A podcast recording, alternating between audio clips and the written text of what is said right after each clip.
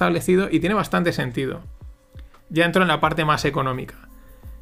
Se dice que eh, hoy en día, o sea, en la antigua Roma, estamos hablando de hace 2000 años, una onza de oro te compraba una buena toga y unas buenas sandalias.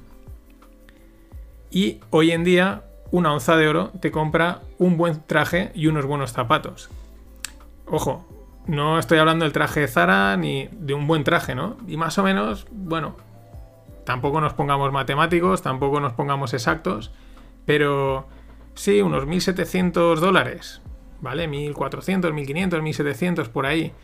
Pues sí, un buen traje y unos buenos zapatos, vale, si queréis le metemos corbata también, te compra, ¿no? Y eso es lo, esto, es, esto es lo que me parece fascinante, ¿no? Eh, cómo ha conservado el valor el oro a lo largo de 2000 años de historia. Porque si en la época de Roma te podía comprar el equivalente a lo que soy un traje y unos zapatos, es decir, una toga y unas sandalias buenas, es que ha mantenido el, valor totalmente, ¿no? Esto es lo que es realmente fascinante. Por eso, eh, un, especialista en oro que se llama. Eh, ahora me he colado. Eh, Jeff Thomas, exacto. Dice que realmente el oro es como el que ha gobernado la economía siempre y la sigue gobernando. Ya sabéis que durante